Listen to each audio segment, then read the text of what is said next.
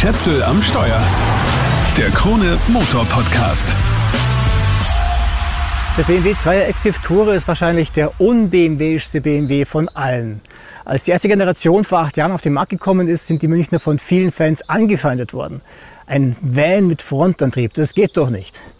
Aber das hat schon angefangen damit, dass BMW Entscheidungen nicht getroffen hat, weil sie Hardcore-Fans taugen, sondern weil sie Erfolg bringen. Vom 2 Active Tourer, ich sag auch gern BMW B-Klasse, haben sie immerhin weit mehr als 400.000 Stück verkauft. Und vom noch kastigeren 2er Grand Tourer nochmal 200.000. Den großen haben sie eingestellt. Der Active Tourer steht jetzt in zweiter Generation vor mir. In dem Fall als 220i mit Dreizylinder Mildhybrid Benziner.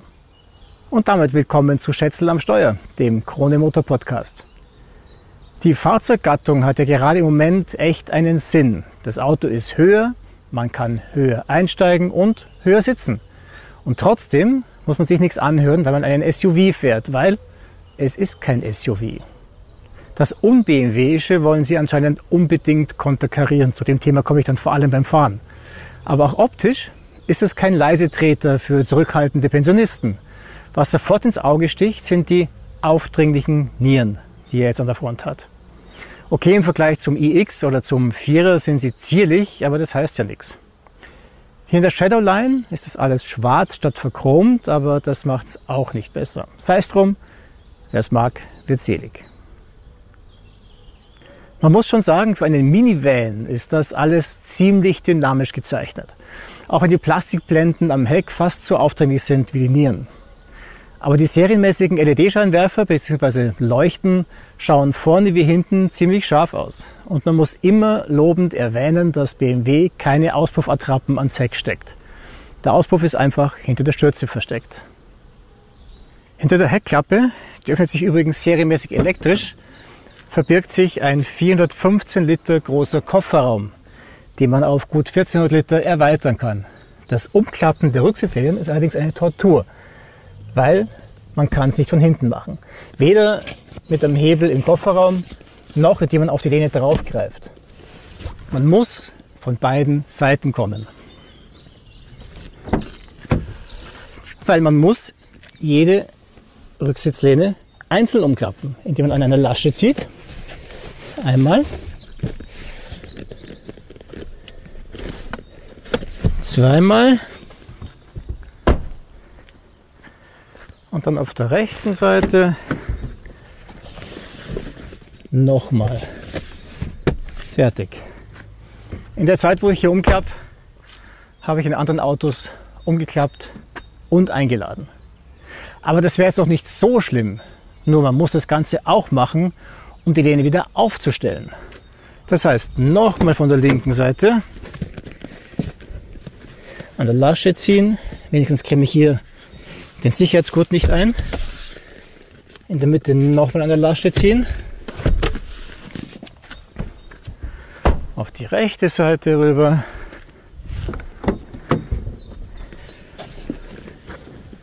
Und nochmal die Lasche finden. Immerhin kann ich die Lehnen auch senkrecht stellen. Dann kann da zwar niemand mehr sitzen in Wahrheit, aber der Kofferraum vergrößert sich.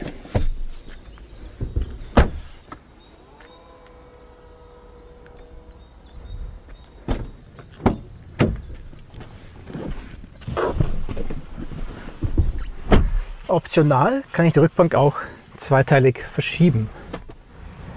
Wenn sie in Normalposition ist, habe ich richtig gut Platz. Der Fahrersitz ist auf meine 1,88 Körpergröße eingestellt. Also Kopffreiheit, Kniefreiheit, vor allem Bein- und Fußfreiheit passt gut. Also ich passe richtig gut rein.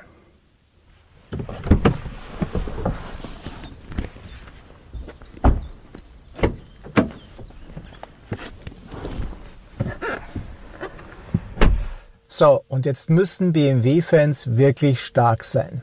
Manch einer wird schockiert sein, wenn er vorne einsteigt. Der Grund ist nicht das aufgesetzte Curve-Display, das zwei Bildschirme verbindet, sondern der 2er Active Tourer ist der erste BMW seit gefühlt Jahrzehnten ohne iDrive Controller. Also ohne den legendären Drehdrücksteller. Ich würde am liebsten eine Schweigeminute zu seinen Ehren einlegen. Okay, ein paar Sekunden müssen reichen. BMW hat die Bedienung über die Jahre absolut perfektioniert und ist damit zur Benchmark geworden. Vorbei. Jetzt geht alles ausschließlich über den Touchscreen. Das ist mehr als gewöhnungsbedürftig. Sie haben auch viele andere Knöpfe und Schalter weggelassen und das ein oder andere Hauptmenüfeld links am Display auch. Das Bediensystem entspricht dem im i4 und im iX, ist also die achte Generation. Was geblieben ist, ist das Head-Up-Display mit Plexiglasscheibe, das zwar leicht peinlich ist, aber gut im Blickfeld liegt. Besser wäre es trotzdem, Sie würden die Infos in die Scheibe einspielen. Ansonsten schaut das ganze Cockpit anders aus als früher. Und das ist nicht positiv.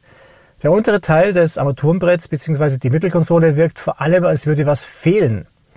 Da ist eine riesige Wand, an die man ein XXXXL Handy hinklemmen kann, um es induktiv zu laden. Was aber okay ist, ist die schwebende Armlehne mit dem offenen Fach darunter. Das ist gut zugänglich, aber man sieht halt auch von außen, was drin liegt. Das ist also nichts für die Brieftasche. Noch was haben sie eingespart. Der Mittelausströmer der Klimaanlage ist jetzt nur mehr ein einziger, breiter.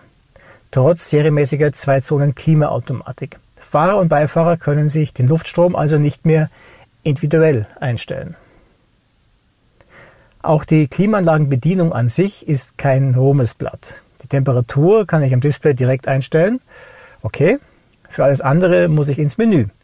Sogar für die Sitzheizung. Freunde, das ist zwar bei vielen Herstellern üblich, aber trotzdem letztklassig. Fast noch ärger ist allerdings die Tatsache, dass man den Klimakompressor nicht abschalten kann. Es ist so vieles jetzt so unsinnig gelöst. Erst noch was Positives. Es gibt einen echten Lautstärkeregler auf der Mittelkonsole. Aber sonst, statt Fahrmodus-Tasten gibt es eine My Modes-Taste. Den Fahrmodus muss ich dann am Display einstellen. Danach bleibt eine nette Grafik am Bildschirm stehen, mit der man aber nichts anfangen kann. Ich muss also nochmal irgendwo drauf drücken, damit ich den Bildschirm wieder verwenden oder irgendwas Sinnvolles sehen kann. Oder der Abstandstempomat. Bisher war immer eine Taste am Lenkrad, mit der ich die Distanz zum Vordermann habe einstellen können. Jetzt muss ich mich dazu durchs Menü quälen. Liebe Freunde in München, kurz mal was zum Nachdenken. Ich habe den Abstand in der Regel auf die kürzeste Distanz eingestellt. Wenn ich die Distanz vergrößern will, dann höchstwahrscheinlich deshalb, weil das Wetter schlecht ist und dementsprechend die Sicht. Will ich mich in dem Fall extra noch ablenken lassen? Nein, sicher nicht. Ich bin mir nicht sicher, ob die Leute, die sowas entscheiden, viel Auto fahren und überhaupt wissen, was sie da machen. Ich brauche einen Knopfball, um den Abstand einzustellen. Alles andere ist kompletter Unsinn. Nett ausgedrückt. Die Tempomatbedienung an sich ist aber besser gelungen als zuletzt bei anderen Modellen. Auch das Durchschalten von unterschiedlichen Ansichten am Tacho war früher einfacher mit der Taste am Blinkerhebel. Auch dafür muss ich jetzt ins Menü. Wozu BMW? Man kann natürlich auch manches mit der Hey BMW Sprachsteuerung aufrufen, aber hundertprozentig zuverlässig ist die auch nicht. Und vieles kann sie einfach nicht. Sehr lustig finde ich eine Kleinigkeit. Der BMW hat ja einen persönlichen Assistenten, den man aufrufen kann, eben mit Hey BMW. Der kann sich auch selber vorstellen oder soll ich sagen, sie kann sich vorstellen. Hey BMW, stell dich vor. Hallo, ich bin dein persönlicher Assistent und, als solcher, Experte für Freude am Fahren. Ich kann dir dabei helfen, Fahrzeugfunktionen einzustellen und stehe dir mit Rat und Tat zur Seite. Ich bin kein Freund des übertriebenen Genderns, aber hier hätte ich mir schon erwartet, dass eine weibliche Stimme von der persönlichen Assistentin spricht. Genug der Vorrede. Es wird Zeit zum Fahren. Ich werfe den Boliden an. Und man hört gleich, oha, ein Dreizylinder. Ich lege die Fahrstufe mit dem neuen Schalterchen auf der Mittelkonsole ein und los geht's.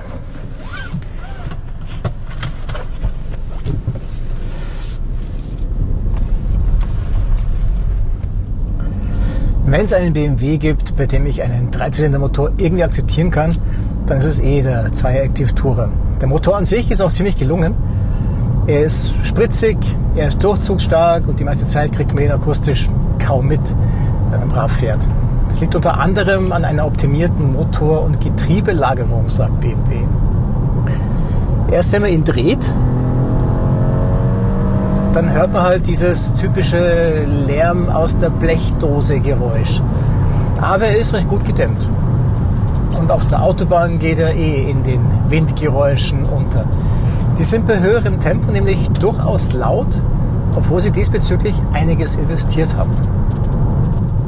Spritzig heißt, dass man hier echt munter unterwegs ist, wenn man mal fährt. In 8,1 Sekunden bringt man den 1,5 Tonner auf Tempo 100 und maximal gehen sich 221 km/h aus. Der Motor hat insgesamt 170 PS, wovon 156 PS aus dem Sprit geholt werden und 14 vom Elektromotor kommen.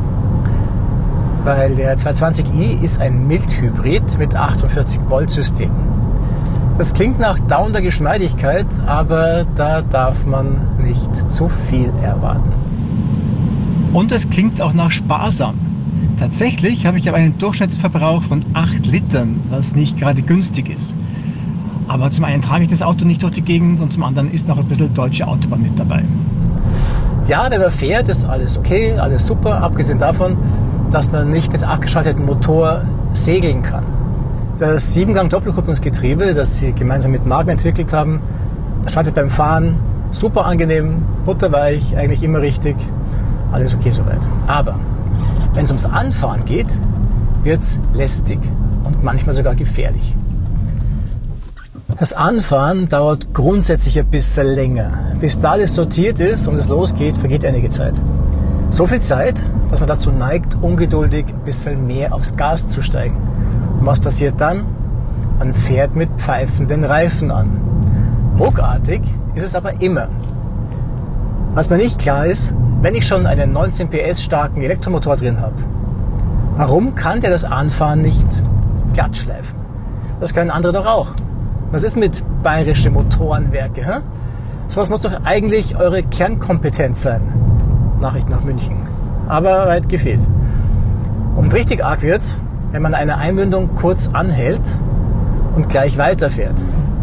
Dann stellt sich nämlich erstmal der Motor ab, wegen der Startstoppautomatik, und bis er checkt, dass schon wieder gebraucht wird, vergeht wieder einige Zeit und da muss er erst wieder anspringen. Und in der Zeit ist der Querverkehr, der eigentlich noch weit weg ist oder war, schon gefährlich nah. Oder muss sogar ziemlich bremsen. Hoffentlich passt der Fahrer dann auf und kracht mir nicht rein. Dass er mir einen Vogel zeigt, damit muss ich in dem Fall dann leben. Die Start-Stopp-Automatik ist auch so ein Thema. Es gibt keinen Knopf mehr, mit dem ich sie abschalten kann. Wenn ich sie nicht will, muss ich auf den Sportmodus schalten. Noch ein Appell nach München, wenn die Start-Stopp-Automatik schon nicht gescheit funktioniert, dann macht sie wenigstens abschaltbar. Aber eigentlich ist es ein Armutszeugnis, dass man bei dem Mildhybrid überhaupt was davon merkt. Mit dem Bremsgefühl ist es ein bisschen wie mit dem Anfahren. Wirklich geschmeidig ist es oft nicht. Der Druckpunkt ist unterschiedlich und man weiß nie, wie viel Bremskraft man kriegt, wenn man mit einer bestimmten Kraft draufsteigt. Ich finde es nicht BMW-like. Was das Fahrgefühl betrifft, mein Testwagen hat das adaptive M-Fahrwerk drin und ist damit 15 mm tiefer gelegt. Und er damit automatisch auch die variable Sportlenkung. Beides passt nicht zum Auto. Aber ja, wenn man sportlich fahren will, ist es schon okay. Das Auto liegt gut, hat auch immerhin eine 25 mm breitere Spur als früher. Es lenkt sauber ein und geht zackig ums Eck. Aber die Lenkung ist ziemlich nervös und das Fahrwerk schlichtweg zu hart. Von adaptiv spüre ich nichts. Es gibt auch keine verschiedenen Fahrwerksmodi. Wäre naheliegend, wenn man einen Komfortmodus einstellen könnte, aber nein nichts zu machen. Es ist immer hart und unkomfortabel. So ist es definitiv kein Pensionistenkombi. Ältere Herrschaften wählen besser die Mercedes B-Klasse. Gemütlich ist aber irgendwie schon. Und das liegt am teilautonomen Fahrassistenten. Der funktioniert zumindest bei normalem Tempo wirklich gut und nimmt sogar relativ starke Biegungen zuverlässig. Echte Kurven natürlich nicht, aber da geht schon mehr als bei vielen Konkurrenten. Und wenn er aufgibt, warnt er akustisch. Auch das machen viele andere nicht. Was auch sehr gut und sogar vorbildlich funktioniert, ist die Handerkennung am Lenkrad. Ich muss es nur berühren, damit ist er schon zufrieden. Und er lässt sich auch leicht übersteuern, wenn ich was anders machen will als er. Bei einem Tesla muss ich dafür richtig Kraft aufwenden. Aber jetzt kommt's. Das System funktioniert bei bis zu 210 km/h und das ist lebensgefährlich. Wenn ich das Auto bei Tempo 200 selber lenken lasse, komme ich nicht weit. Sogar wenn ich dabei beide Hände am Lenkrad lasse, schaukelt sich's unweigerlich auf. Es fährt nämlich nicht geradeaus, wie der lebendige Fahrer das macht, sondern fährt immer ganz leicht Slalom. Und das in immer weiteren Bögen. Und das probieren wir jetzt aus.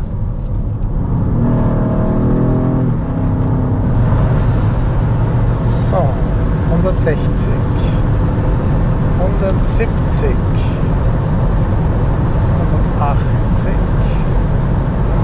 190 und 200. Jetzt, so. Ich aktiviere den Selberlenkfunktion und er fängt schon leicht an Slalom zu fahren. Es wird immer mehr, immer größer. So, und jetzt wird es Zeit, dass ich eingreife und ihn übersteuere, weil sonst komme ich ins Schleudern und ich muss es nicht unbedingt ausprobieren, ob ich das DSC mit der aktornahen Radstoffbegrenzung wieder einfängt. Das ist kaum Sinn der Sache. Liebe Freunde in München, bitte lasst euch was einfallen und zwar schnell.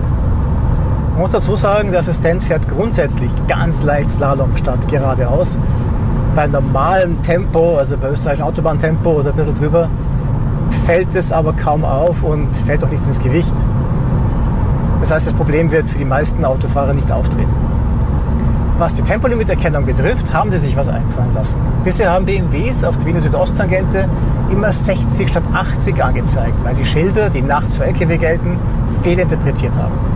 Das passiert jetzt nicht mehr. Nur jetzt ist es so, dass der Zweier Active Tourer auch dann 80 anzeigt, wenn tatsächlich 60 gilt. Wie jetzt gerade in der Baustelle mit Section Control.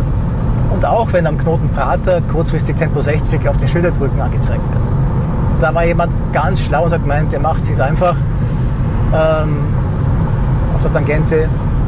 Wenn 60 ist, gilt immer 80. Ja. Und die Rechnung zahlt der Autofahrer, der sich auf die Anzeige verlässt und eine Anzeige bekommt. Zeit für ein Fazit. In seiner zweiten Generation haben sie dem BMW 2er Active Tour richtig viel Hightech mitgegeben. Inklusive dem neuesten Bediensystem.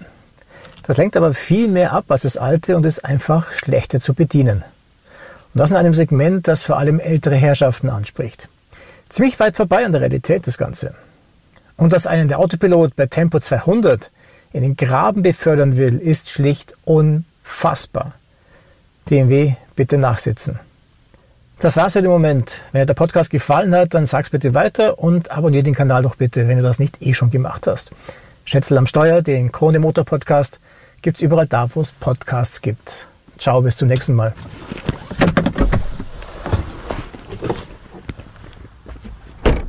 Schätzel am Steuer. Der Krone Motor Podcast.